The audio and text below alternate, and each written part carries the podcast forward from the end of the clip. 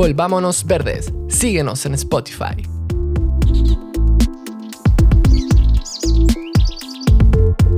El crecimiento explosivo de la población es el principal agente de desarmonización de la biosfera. Humberto Maturana.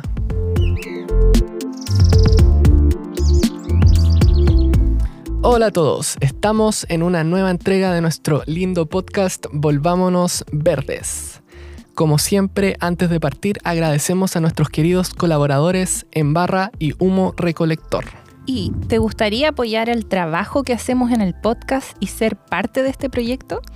¿Eres un auditor fiel de nuestro podcast? Entonces te invitamos a que te suscribas a nuestro Patreon donde te convertirás en un patrocinador del podcast. De esta forma podremos seguir entregándote contenido de alta calidad. Al unirte recibirás acceso anticipado a nuevos episodios sin comerciales y acceso a contenido exclusivo. Puedes unirte en www.patreon.com slash volvámonosverdes o en el link en la descripción de este episodio. Así es. Ahora sí, vamos a lo que nos convoca. Estuvimos muchísimo tiempo preparando este episodio porque sabemos que es un tema muy controversial la sobrepoblación humana. Y nos preguntamos si es realmente un problema y si es así, ¿qué es lo que podríamos hacer al respecto? Nos gustaría mucho saber la opinión de ustedes, nuestros auditores, así que les dejamos una pequeña encuesta en Spotify preguntando si ustedes creen que la sobrepoblación es un problema real. ¿Cierto, Katy? Claro, es que es un tema difícil de conversar, no hemos dado cuenta. Eh, queríamos conversar de esto hace más de un año, me parece. Y, para prepararnos para eso yo le iba preguntando a distintas personas que, iba, que me iba encontrando qué pensaban al, al respecto. Y las personas a veces me decían que no, que no era un problema, a veces pensaban que sí, a veces me daban respuestas contradictorias. Yo lo asocié un poquito a la generación. Me parecía que la gente de generación más viejita pensaban que no era un problema y los más jóvenes o más jóvenes que nosotros pensaban que sí. Entonces, eh, decidimos hacer este episodio, empecé a investigar y a leer mucho al respecto. A medida que lo hice me di cuenta de lo complejo que era. Es muy complejo, más incluso de lo que yo pensaba. Así que va a ser necesario que antes de empezar hagamos un disclaimer, un aviso o advertencia. ¿Ya? Son tres cositas. Uno, para que lo tengan claro. Al hablar de sobrepoblación, no estamos hablando de que el ser humano es una plaga o que es el cáncer del planeta mm. y que por eso nos tenemos que eliminar, ¿cachai? Por eso hay que eliminar personas. Esto no se trata de odio al ser humano. Más encima con esos argumentos uno vuelve a caer en esa falsa dicotomía de que somos humanos versus naturaleza, como que fuéramos dos cosas separadas, mm. como que estuviéramos separados de la naturaleza. Entonces, eso lleva a esa idea de que si el ser humano desaparece, la naturaleza va a estar mejor. Y eso es esa falsa dicotomía, ¿no? Porque somos naturaleza. Es verdad que muchas de nuestras culturas, costumbres, modos de vida se han vuelto muy dañinos para la naturaleza, pero no creo sinceramente que eso sea innato al ser humano. No es que el ser humano nace para destruir su entorno. Y de hecho hay muchos grupos humanos que viven en armonía con la naturaleza que ayudan a cuidarla, incluso a regenerarla, a protegerla. Así que eh, si vamos a hablar de sobrepoblación, no es desde el odio, es desde el amor. Somos 7.900 millones de personas aproximadamente y cada una de esas personas es única, es irrepetible, tiene dignidad, derecho a la vida y tiene derechos reproductivos. ¿Tú sabías, Seba, lo que son los derechos reproductivos? Sí. Ahora sí, porque ya te, ya te, lo conté. Yo no sabía ni que existían antes. Son derechos definidos como, por las Naciones Unidas mm. como el derecho de todo individuo a decidir libremente si quiere o no quiere tener hijos, cuántos hijos quiere tener, en qué momento, con qué frecuencia. Eso es un derecho humano. Ese fue el primer disclaimer. Vamos al segundo. segundo aviso. Las personas obviamente no son solo números, y al hablar de sobrepoblación no estamos tratando de deshumanizar a las personas ni tratarlas como números, como una estadística. De hecho, al revés, esta discusión acerca de que el número de personas que somos en el planeta quizás es demasiado alto, es una discusión necesaria para buscar a futuro, obviamente no ahora, no es un problema que se solucione ahora, pero sí buscar a futuro un mayor bienestar para cada ser humano. Eh, entonces se trata de humanizar el tema, porque cada ser humano en esta tierra se merece una vida de calidad, con agua, alimento, cobijo, seguridad, etc. Tercer aviso. este es muy importante. Resulta que en la historia de la humanidad, algunos de estos argumentos o discusiones de sobrepoblación han llevado a que se han violado derechos humanos, han llevado a conductas genocidas, racistas, nacionalistas, como la eugenesia. ¿Habías escuchado hablar de la eugenesia? La verdad que no. Es la idea de que podemos mejorar la raza humana. Imagínate. Mm. Es como lo que pensaban los nazis, ¿no? Entonces, eh, esa idea te lleva a querer controlar la población de ciertas personas, que ciertas personas tienen derecho a reproducirse y otras no. Y otras no tienen derecho porque, porque son pobres, por su color de piel, por su cultura, etc.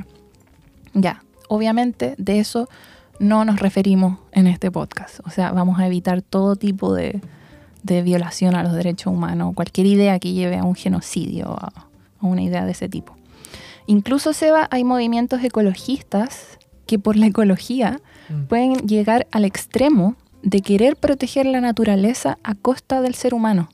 O sea, pensando que quizás sería buena idea instaurar dictaduras ecologistas centralizadas, con duras medidas de control poblacional, incluso castigos brutales a quienes dañan al medio ambiente, por ejemplo. Esto se le conoce como ecofascismo. Yo tampoco sabía que existía, pero también existe el ecofascismo, así que ojo ahí con los extremos. No es a eso a lo que queremos llegar. Tantos disclaimers casi, Sí. y advertencias. O sea, si es tan difícil hablar de este tema y que además se puede malinterpretar tan fácilmente, ¿por qué nos estamos arriesgando tanto al hablar sobre la sobrepoblación en nuestro podcast? Claro, nos estamos metiendo en, la- en las patas de los caballos.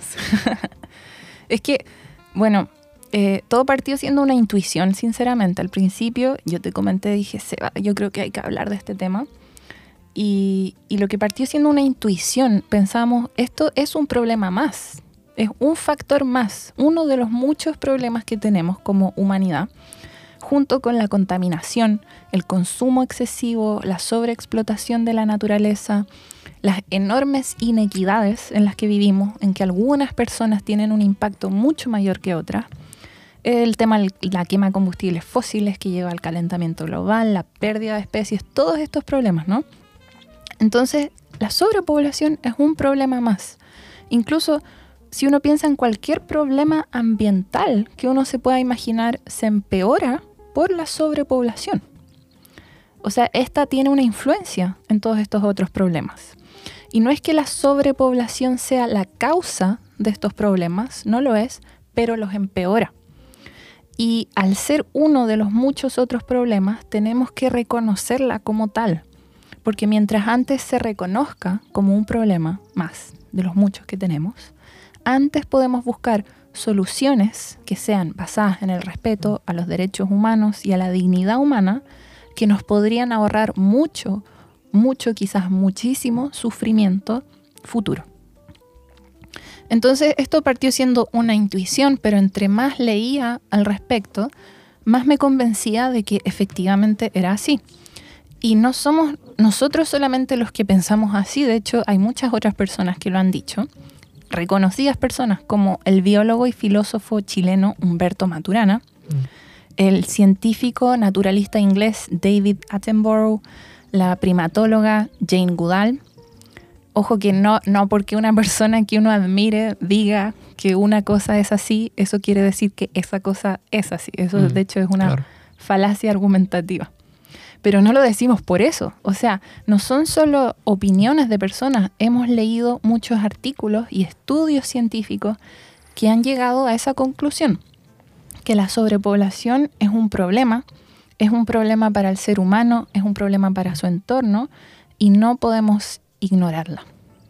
A ver, ya, me convenciste con eso. Mm, Junto con reconocer que la sobrepoblación es uno de los muchos problemas que tenemos, también podríamos preguntarnos de dónde viene. ¿Cómo se origina la sobrepoblación? Eh, ¿Por qué ocurre?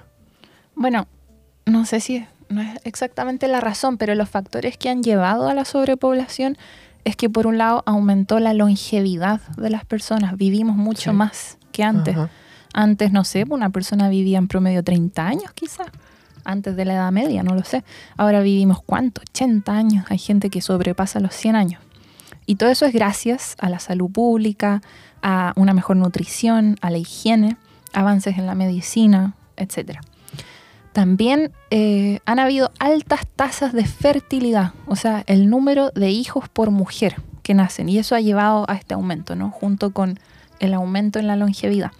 Sin embargo, me impresionó, Seba, que la tasa de fertilidad promedio mundial, el número de hijos por mujer, ha estado disminuyendo en los últimos años. Antes, por ejemplo, nacían en promedio 5 hijos por mujer, en promedio, en el mundo entero. Ahora nacen 2,4 hijos por mujer. Ajá. Pero a pesar de que la tasa de fertilidad promedio ha disminuido, sigue siendo muy alta, especialmente en algunos países eh, que están en vías de desarrollo. Todavía hay países donde en promedio, solo en promedio, las mujeres tienen cinco hijos. Ajá. Y aquí sería quizás bueno que mencionemos lo que es la tasa de reemplazo. ¿Sabías lo que es No, eso sí que no sé qué la tasa de reemplazo se refiere al número mínimo de hijos que debe tener una mujer para mantener la población constante. Entonces uno se imaginaría, por ejemplo, yo dije, ah, ya, una mujer tiene, se ve por la mujer, ¿no? Quien es la que biológicamente tiene hijos. Una mujer tiene un hijo. Entonces cuando esta mujer ya no esté, queda el hijo. La población se mantiene constante. No, la mujer tiene que tener mínimo dos hijos. Porque son dos personas quienes engendran a un hijo, ¿no? Mm. En este caso, por ejemplo, puede ser un hombre y una mujer, por ejemplo. Ambos dos tienen un hijo, no, no alcanza para mantener la población constante porque cuando ambos padres ya no estén, eran dos y después queda solo uno. Ajá. Entonces tienen que tener mínimo dos para mantener la población constante. Y de hecho la tasa de reemplazo fija que se adoptó es 2,1. Porque no todas las mujeres en edad reproductiva tienen hijos. Muchas veces hay abortos no forzados o embarazos que no son exitosos. Entonces la tasa de reemplazo es 2,1. Ajá. A veces cuando se habla con datos y números, la gente se aburre un poco. Mm. Pero igual necesitamos estos números porque nos ayudan a ver la realidad de manera más objetiva. Entonces, ¿cuáles son esos datos, Katy? ¿Cuántas personas hay en el mundo y cuántas se proyectan al futuro? Somos muchas. Sí. Somos actualmente 7.000 aproximadamente, 7.900 millones de personas en el mundo. Y leí hace poco la noticia de que este año, el 15 de noviembre, no sé cómo lo calculan tan así exactamente, pero se supone, el 15 de noviembre del 2022 de este año, vamos a llegar a las 8.000 millones de personas. Eso igual es, es brigio. Sí. Pero eh, a mí me cuesta igual visualizar estos números que son inmensos. No, no, no lo entiendo mucho, 8 mil millones de personas, ¿cuánto es eso?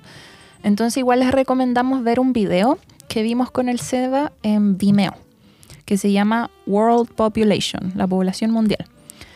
Y ahí les dejamos el link más abajo, Sí. en la descripción. Entonces ahí se puede ver, hay un mapa del mundo y se puede ver cómo avanza desde el año cero hasta la actualidad y van apareciendo puntitos y cada puntito representa un millón de personas.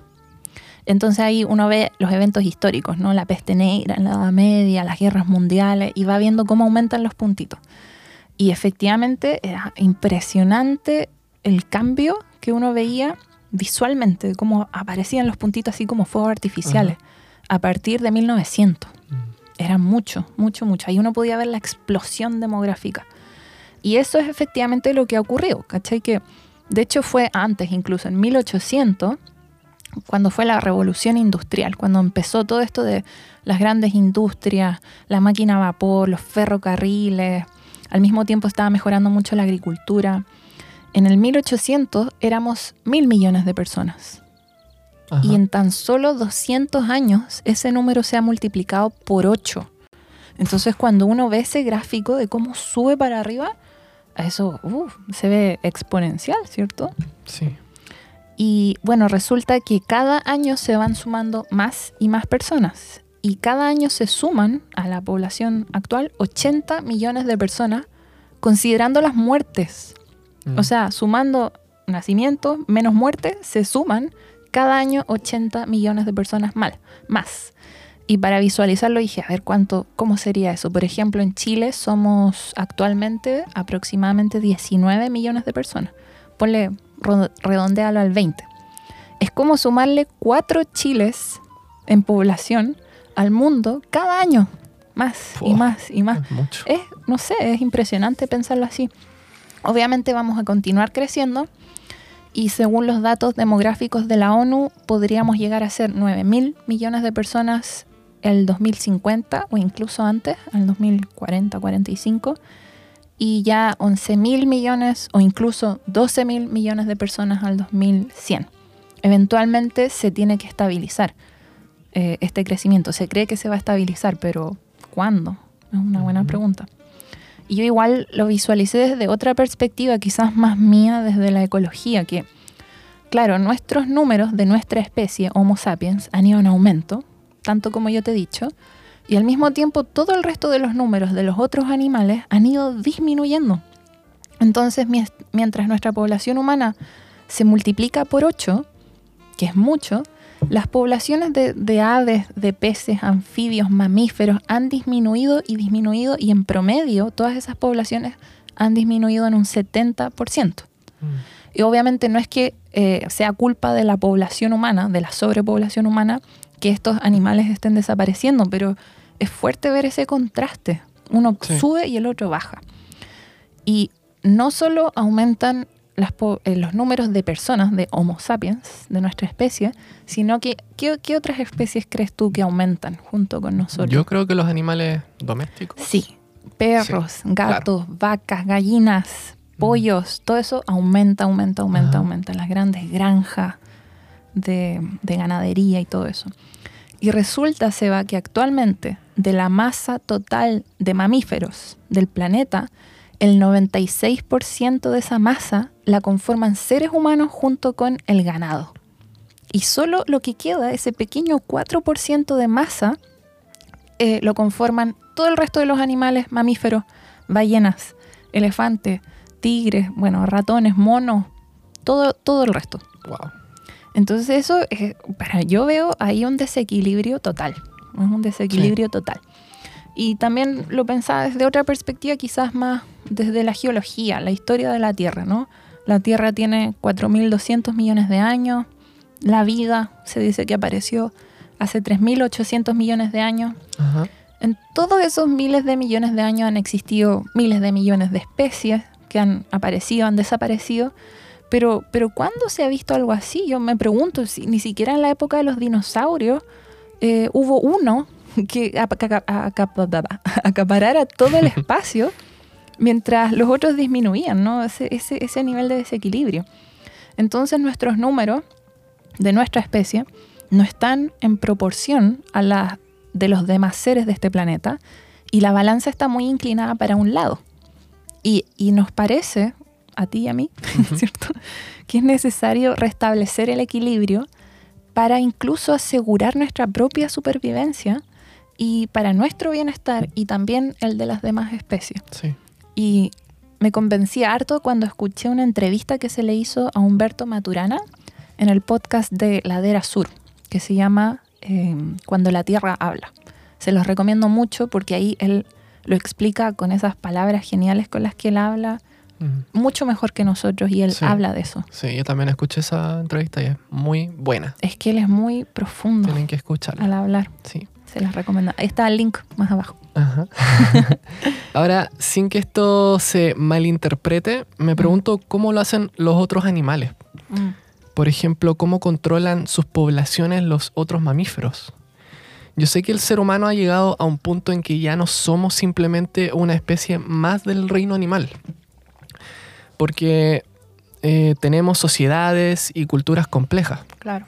Pero me pregunto si otros animales tienen ese tipo de crecimiento exponencial y si no es así, ¿cómo lo hacen para no crecer de esa manera tan descontrolada como lo hacemos nosotros los humanos?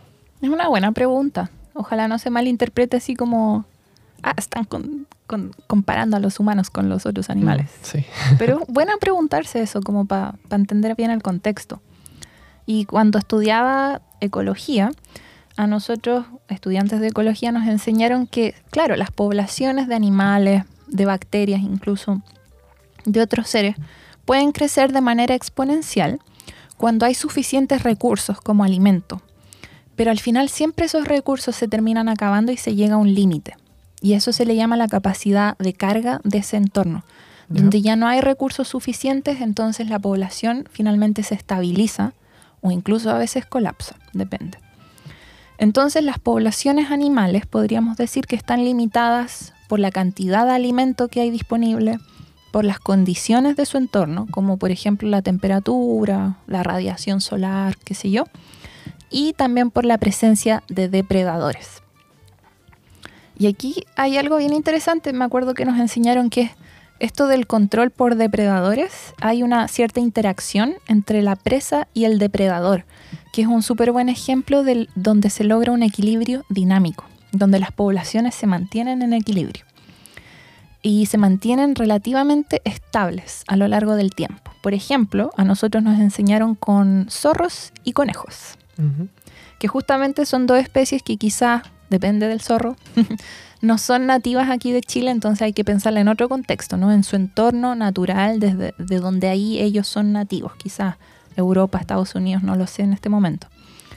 Cuando ya se trata de especies invasoras, la historia es completamente distinta. De hecho, las especies invasoras, por ser invasoras, empiezan a crecer en sus poblaciones descontroladamente. Bueno, entonces imaginemos que hay zorros y conejos en su ambiente nativo. Ya. Entonces tienes la población de conejitos, ¿no? Eh, los zorros se comen a los conejos. Y si tienes suficientes conejos, hay suficiente alimento para los zorros. Los zorros se comen a los conejos, los zorros están felices, hay suficiente alimento y se siguen reproduciendo. Cuando la población de zorros comienza a aumentar demasiado, se comen a casi todos los conejos, ¿no? La Sí. población de conejos Claro. empieza a disminuir. Eh, como la población de conejos disminuye, los zorros ya no lo encuentran tan fácil para encontrar su presa, que son los conejos. Entonces los zorros empiezan a pasar hambre. Se reproducen menos, por lo tanto. Es lo que se conoce como que disminuye su fitness. Se dice en inglés que es su capacidad de supervivencia, le diría yo. Como pasan hambre, se reproducen menos, la población de zorros también disminuye. Como hay menos zorros, ahora las poblaciones de conejo pueden volver a crecer de nuevo porque ya no se los comen tanto. Y así continúa el ciclo, ¿no? Suben y bajan, suben y bajan y se equilibran mutuamente. Es un equilibrio dinámico. Ese es el ejemplo de los depredadores. Bueno, entonces, todo esto son como controles naturales eh, de los números de individuos de una población animal. Son las retroalimentaciones negativas, por ejemplo.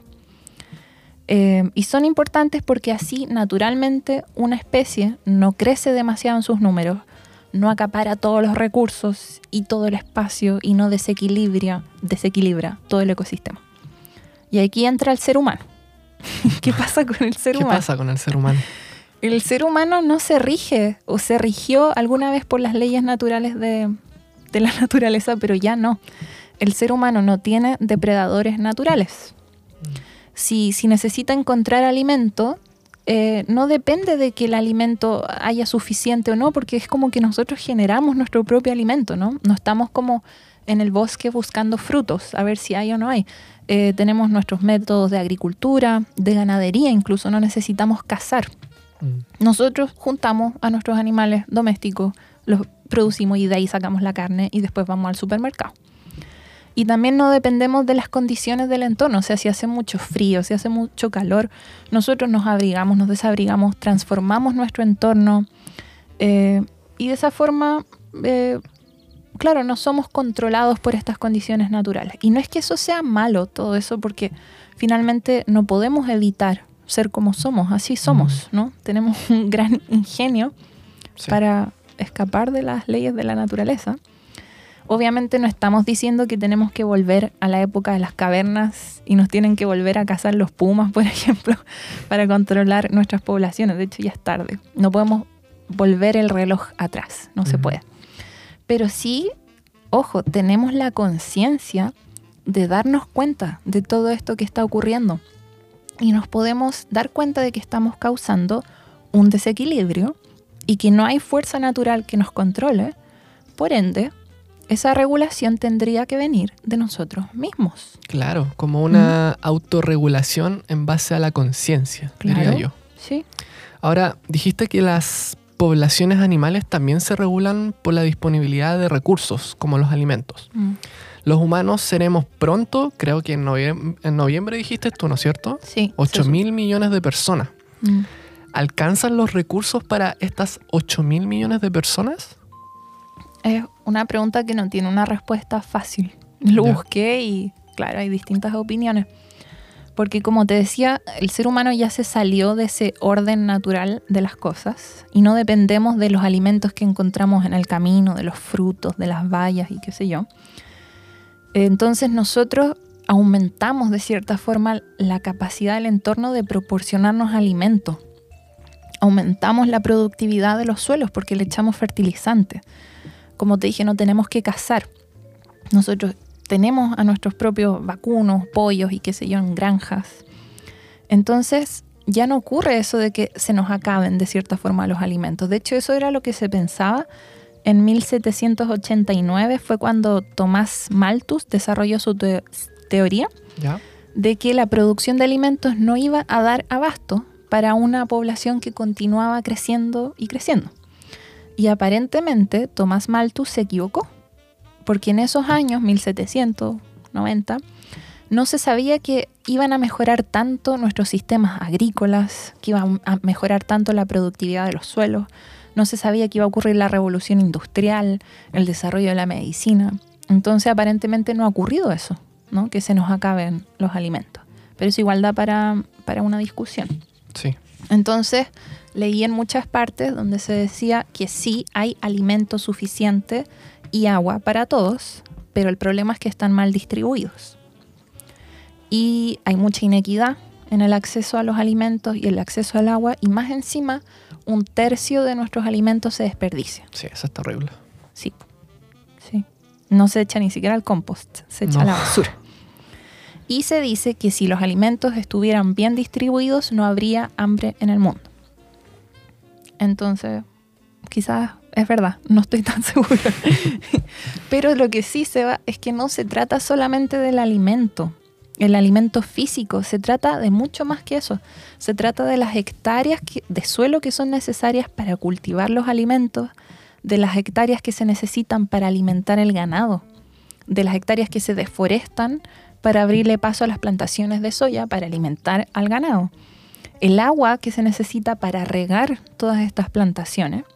Y si vamos incluso más allá del alimento, son las hectáreas de tierra que son necesarias para cultivar, por ejemplo, algodón para nuestra ropa, o los combustibles fósiles que hay que extraer para transformarse en fertilizantes, porque los fertilizantes vienen de los combustibles fósiles, el plástico viene de los combustibles fósiles, es todo lo que consumimos finalmente.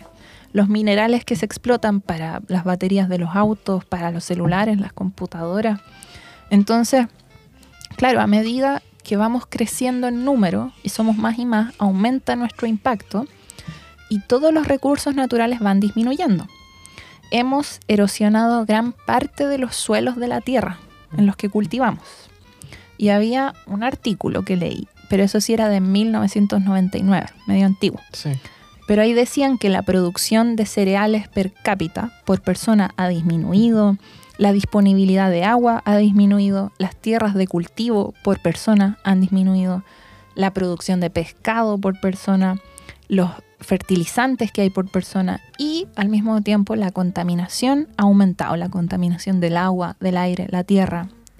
Y también, por supuesto, la pérdida de biodiversidad que está también muy asociada a la agricultura, a la deforestación, a la expansión del ser humano eh, a través de las ciudades, a través de los caminos, la fragmentación del territorio. Entonces son todos esos impactos de todas las personas. Y había también un estudio que decía que cuando uno considera todas las necesidades humanas, se puede estimar matemáticamente la superficie disponible de tierra que hay por cada ser humano, considerando todas esas necesidades de agua, alimento, etc. Y que ya estamos cercanos al límite de esa capacidad de carga de la Tierra. O sea, ya no hay más superficie disponible por persona. Y ahora este crecimiento exponencial de nuestra población es de alguna manera responsable de las crisis ambientales que estamos viviendo, de la crisis climática, por ejemplo. ¿Hay alguna relación entre estas dos cosas, Katy? Esa es la, la gran pregunta que yo también me hice. Ya. Y de hecho es un tema de mucho debate. Hay mucha discusión al respecto y es una de las razones por las que muchas personas dicen no, la, la sobrepoblación no es un problema. Porque no se puede decir así tan fácilmente que la sobrepoblación sea la causa de los problemas ambientales, como el cambio climático. Muchas veces no es la causa, es uno de los muchos problemas. Y cuando nos referimos a cambio climático, el cambio climático está causado principalmente por la quema de combustibles fósiles, que está asociada a la industrialización, al sistema económico y especialmente a los estilos de vida superconsumistas de las personas más ricas de este planeta. Ya. Entonces resulta que tienes ciertos países del mundo, especialmente, aquí perdón por apuntar el dedo, pero es así, los países europeos, Estados Unidos, Australia, los países más desarrollados, Nueva Zelanda, incluso ahora China, que contribuyen a la absoluta mayoría de las emisiones de CO2. La gran mayoría de las emisiones de CO2 provienen de estos países. Y resulta que estos países suelen tener un crecimiento poblacional mucho menor. Tienen muchos menos hijos por mujer, la tasa de fertilidad. A pesar de esto, sus emisiones aumentan y aumentan. Esto quiere decir que no todas las personas tienen ese mismo impacto en cuanto a sus emisiones. De hecho, tú sabías que hay, si tú comparas en promedio un inglés con una persona de la República Democrática del Congo, un congolés, un inglés produce en dos días todas las emisiones que produce un congolés en un año. Entonces no es lo mismo, ¿cachai? Una persona que otra en cuanto a su impacto. Por eso mismo aporta bastante más a la lucha contra el cambio climático que una persona de un país desarrollado tenga menos hijos. Porque si en un país desarrollado tienes un hijo menos, puedes ahorrar hasta eh, 58 toneladas de CO2 al año. Mucha, mucha mucho. cantidad. Claro, por el impacto que tienes. Entonces, a- mientras ocurre este gran impacto de emisiones de los países más ricos, los países más pobres son quienes sufren las mayores consecuencias del cambio climático, son los más vulnerables. Entonces no podemos culparlos a los países que están en vías de desarrollo porque tienen un crecimiento de población más alto, tienen más hijos que los países desarrollados. Finalmente los que causaron el problema del cambio climático son los países más ricos. Entonces esa es una injusticia total. Y bueno, esto que ya te mencioné de la inequidad y del sobreconsumo de países más desarrollados, el despilfarro, es uno de los más graves problemas y es una de las causas mayores del cambio climático. Quizá es un problema incluso más grave que la sobrepoblación. Deberíamos hacer algún día un capítulo sobre sobreconsumo Sí, totalmente. porque eh, hablamos eso con Manuel Baquedano, pues que se trata de tener estilos de vida más simples, todos nosotros, eh, consumir menos, claro. Entonces, entonces, si resolviéramos el problema de la sobrepoblación, ¿no se solucionaría la crisis climática? Es que no es tan simple, porque igual hay Ajá. una relación entre cambio climático y sobrepoblación. Ya. Entonces, efectivamente, como yo te decía, en los países en vías de desarrollo, si tú ejerces algún tipo de control poblacional para que tengan menos hijos, no tendrías tanto impacto en el cambio climático, porque en los países que no están desarrollados, en vías de desarrollo, las emisiones de CO2 per cápita son muy bajas. Como yo te decía, ¿no? Con una persona de, no sé, República Democrática del Congo, Congo comparada con una persona de Inglaterra. Ajá. Aunque es verdad esto de que una persona en un país en vías de desarrollo no tiene ese gran impacto en cuanto a sus emisiones, también se proyecta que estos países van a continuar creciendo económicamente, Claro. van a seguir desarrollándose, industrializándose y los ingresos de las personas que viven en esos países van a aumentar, también su uso de la energía y su capacidad de consumo. Por lo tanto, sus emisiones también van a aumentar. Por otro lado, se dice que las medidas para limitar el crecimiento de la población son tan a largo plazo, no se resuelve ahora, se resuelve de una generación a la próxima, que no sería eficaz para combatir el cambio climático, porque para combatir el cambio climático tenemos que reducir las emisiones ahora, de hecho. Al 2030 tenemos que reducir las emisiones globales a la mitad. Es muy encima el problema. Entonces es mucho más eficiente eh, cerrar las termoeléctricas a carbón, a petróleo, hacer el recambio a energías renovables, limitar el consumo, limitar los viajes en avión, etc. Porque, por la urgencia del problema. Pero, como te decía, hay una relación entre cambio climático y sobrepoblación, porque la crisis climática se debe a la quema de combustibles fósiles, eh, gas, petróleo, carbón, que está asociada, como te decía, al sistema económico, al sobreconsumo, a nuestros sistemas de transporte y otros, y también está asociada al número de personas que vivimos en esta Tierra. De hecho, los modelos climáticos que utilizan los científicos, incluso los del IPCC, lo del panel intergubernamental sobre cambio climático, esos modelos climáticos incluyen el crecimiento poblacional como un factor que influye en las emisiones. Entonces, aunque reducir el crecimiento poblacional no es la manera más eficaz de combatir el cambio climático, sí podría contribuir a largo plazo a reducir las emisiones globales incluso en un 40%. O sea, a corto plazo no ayuda mucho, pero a largo plazo, por un efecto acumulado, podría contribuir mucho a reducir nuestras emisiones. Y no es solo eso. este continuo crecimiento de la población es un factor de riesgo también en el contexto de cambio climático, sobre todo en estos países en vías de desarrollo, porque donde hay una alta población, que muchas veces tienen malas condiciones de salud, mala educación, en esas partes las personas son muy vulnerables a los desastres naturales, como inundaciones, sequías, pérdida de cultivos, que es lo que estamos viendo hoy en día. Y cuanta más es la población, más personas van a estar expuestas a los riesgos del clima que van a ir empeorando todos los años. Estas personas van a tener que emigrar y así. Entonces reducir el crecimiento poblacional sí puede ayudar a reducir la vulnerabilidad y a que las personas tengan una mayor capacidad de adaptación a los desastres. Entonces, cuando se trata de cambio climático, mitigar y adaptarse al cambio climático requiere utilizar todas las herramientas que tengamos de una manera integral. Claro. Lo que te decía, reducir el consumo, reducir las inequidades, que es un gran problema, abandonar los combustibles fósiles, tener más eficiencia tecnológica y también frenar el crecimiento poblacional. Porque la crisis climática no se resuelve solamente deteniendo el crecimiento poblacional, no, no serviría tanto, pero sí es un factor crucial que la empeora. Por lo que también hay que abordarla con urgencia. Y Katy, ¿Hay otros impactos ambientales relacionados al hecho de que hay demasiadas personas? Bueno, como te comentaba antes, por nuestros estilos de vida, los humanos ejercemos presión sobre la Tierra y lo hacemos de forma desigual, muy importante. Hay algunas personas que impactan muchísimo más que otras.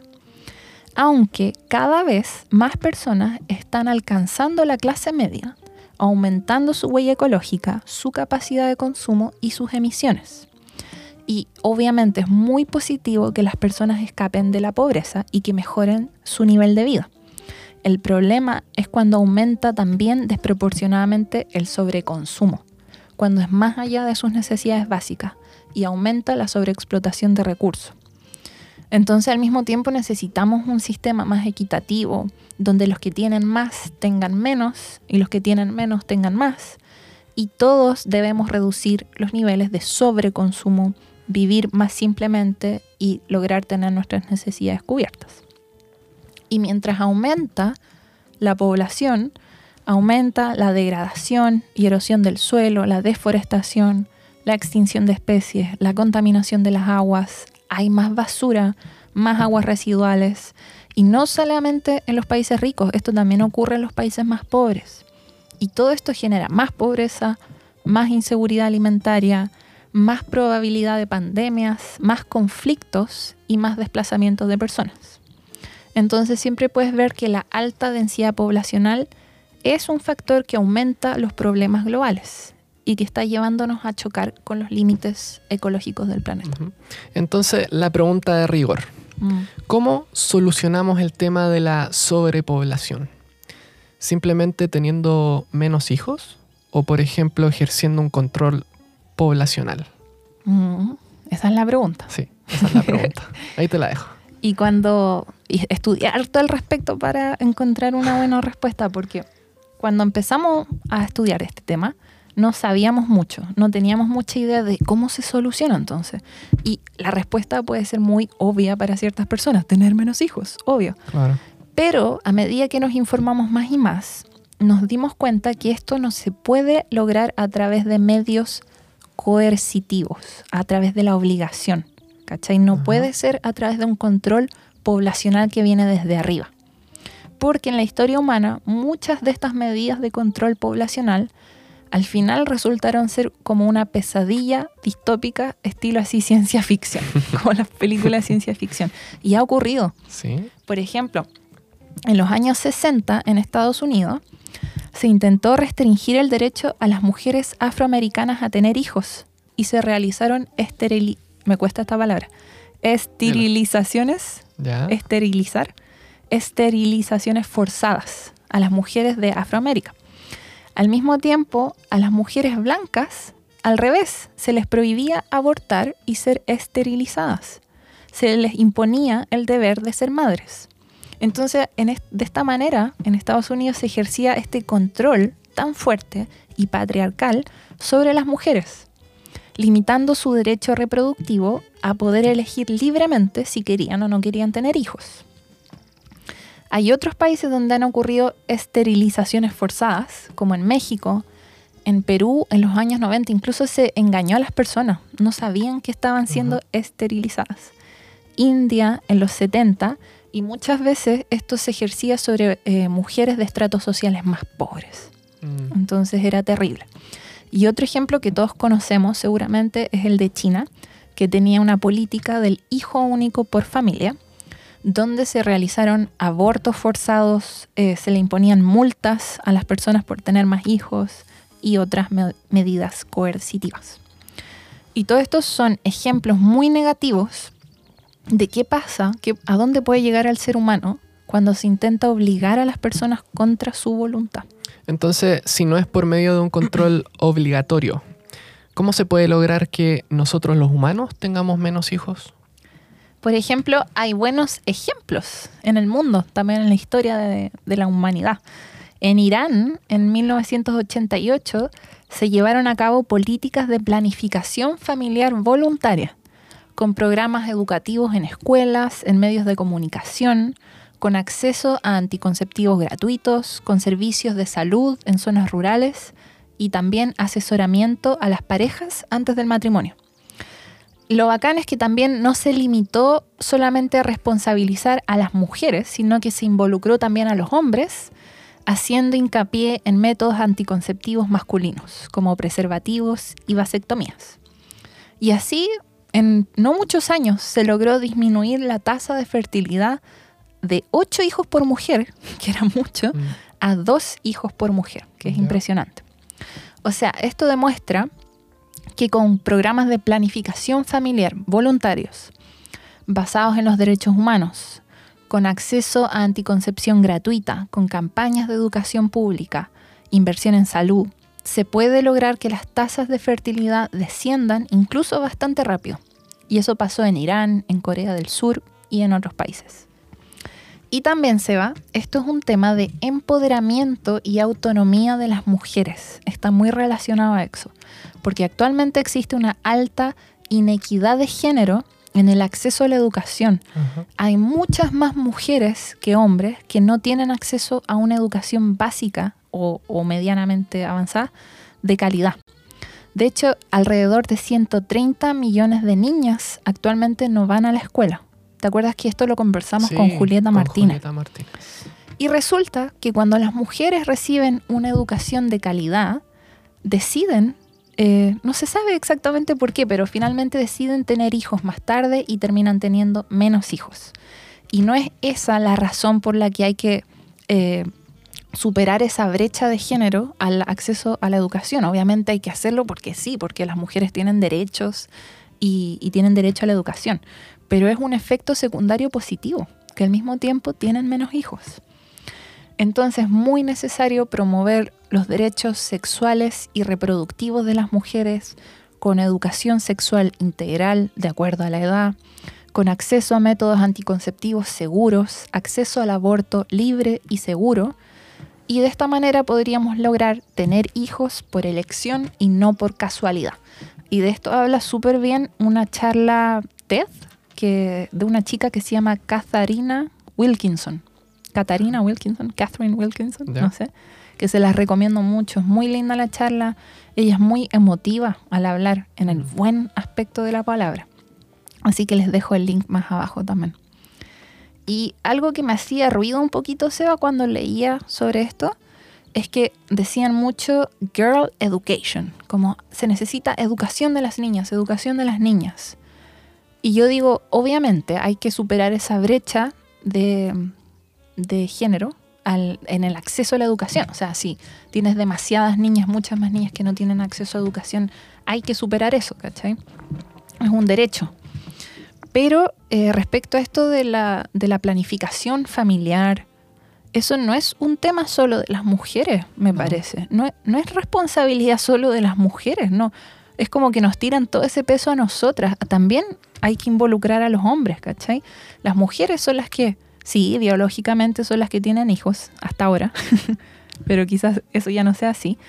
Pero no es solo nuestra responsabilidad y hay que educar tanto a hombres como mujeres al respecto. Y yo creo que así se tendrían muchos mejores resultados. Entonces nos dimos cuenta de que esto tiene que ser sin obligación, sin coerción. Hay que permitir que las personas tengan la información disponible, que dispongan de la educación y de los medios para que puedan decidir por sí mismas.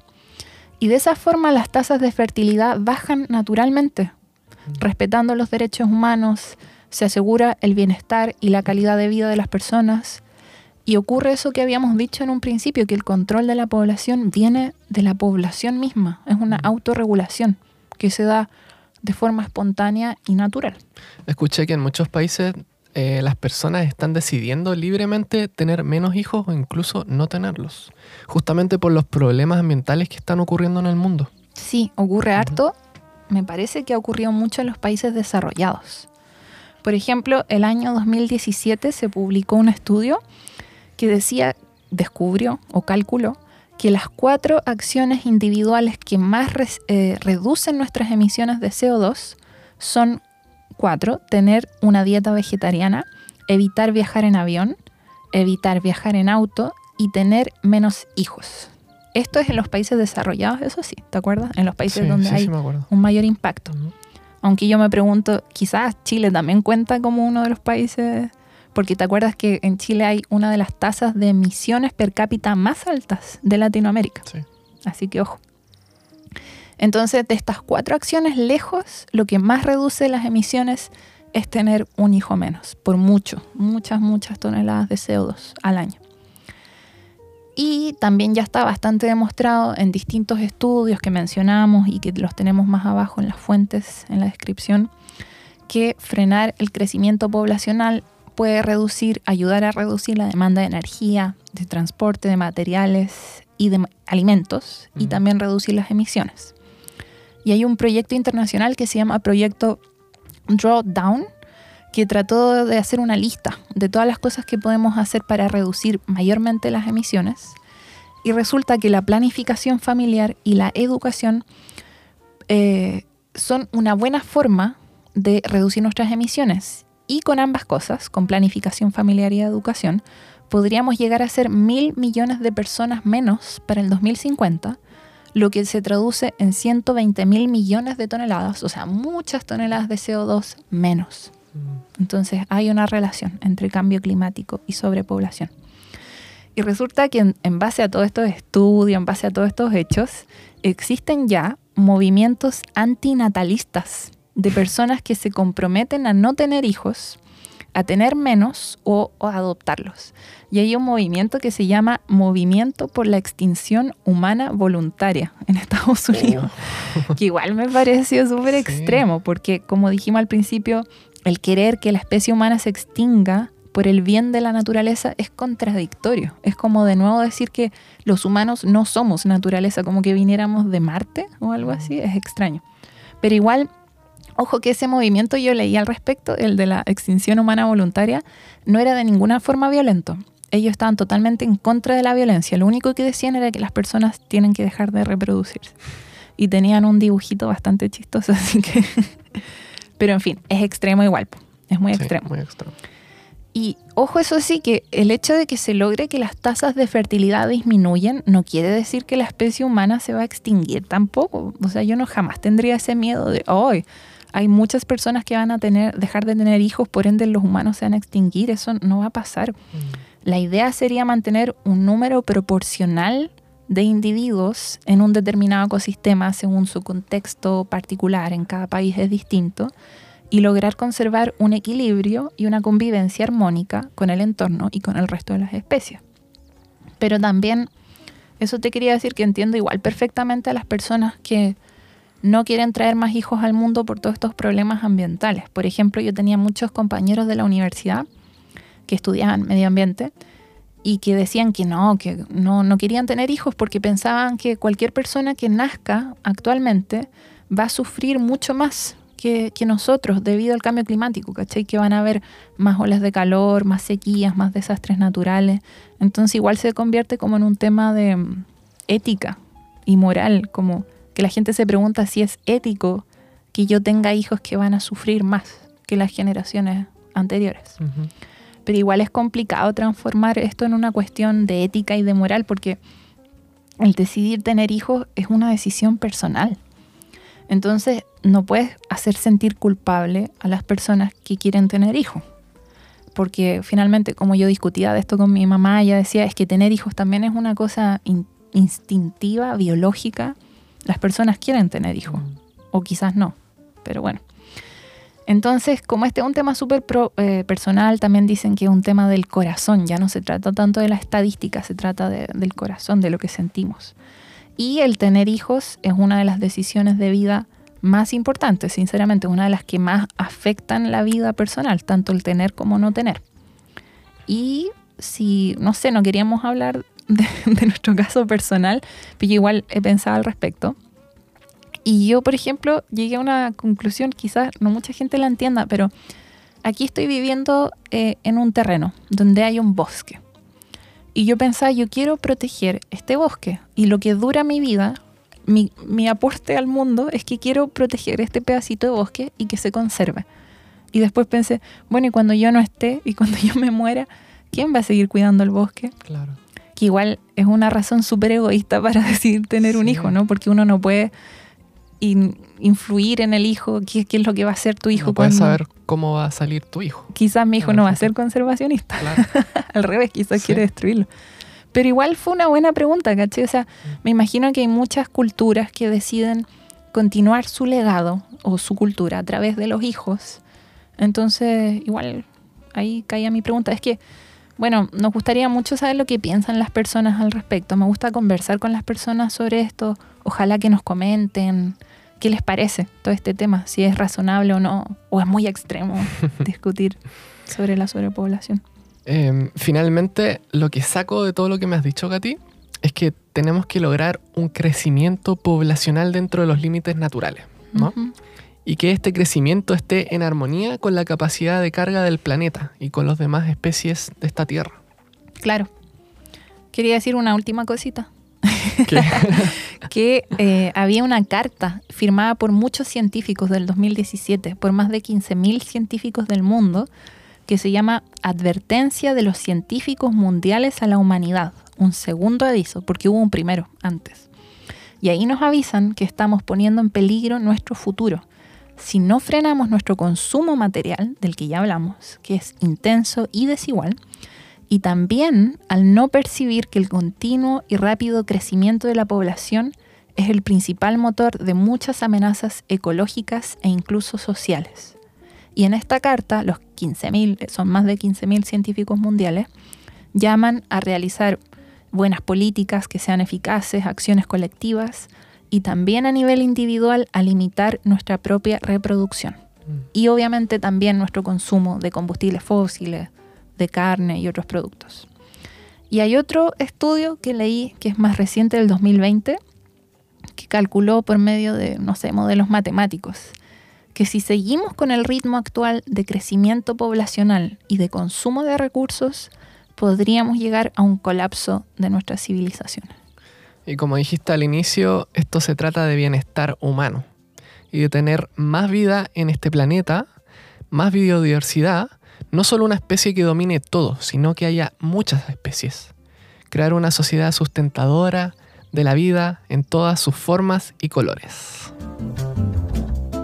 Agradecemos a nuestros colaboradores que son Humo recolector son inciensos hechos en base al canelo, hechos en Pucón de forma local con materiales de la industria por medio del suprarreciclaje. Huelen muy rico. Y en barra.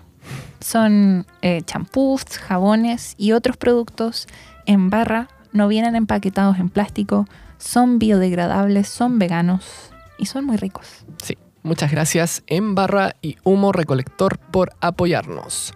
Recuerden que pueden encontrar todas las fuentes de información en la descripción de este episodio o en www.volvamonosverdes.cl. Muchas gracias a todos nuestros auditores y que tengan una buena semana. Chao.